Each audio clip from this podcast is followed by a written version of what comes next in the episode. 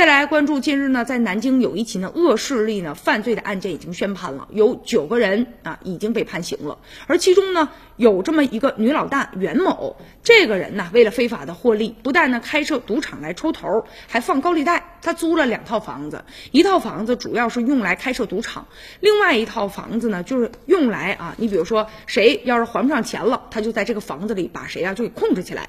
你比如说有一个受害人，他姓张，他一共呢就是输了七十万吧。由于利滚利，他就说什么都还不上了。一开始他已经还了一百二十万，结果呢还是欠了一百六十万。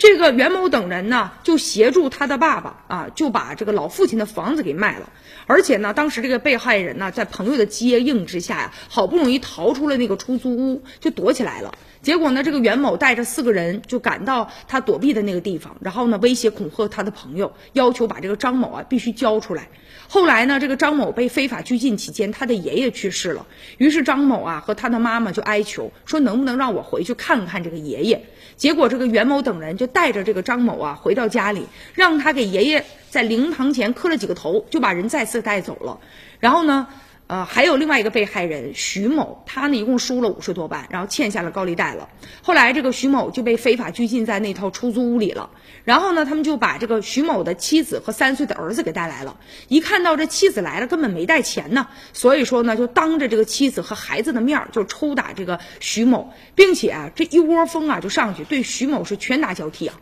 此后几天呢，就把这个。徐某的妻子和三岁的孩子啊，也非法拘禁在这儿。直到第五天，这妻子没办法了，交了十几万之后，母子俩呀才被放走。而这个袁某本人呢，他呢初中毕业之后混迹于社会，没有什么固定的职业。他这个团伙的成员呢，大多也是比较有前科的，比如说有的寻衅滋事被处理过，有的呢酒后驾驶也曾经啊被调查过。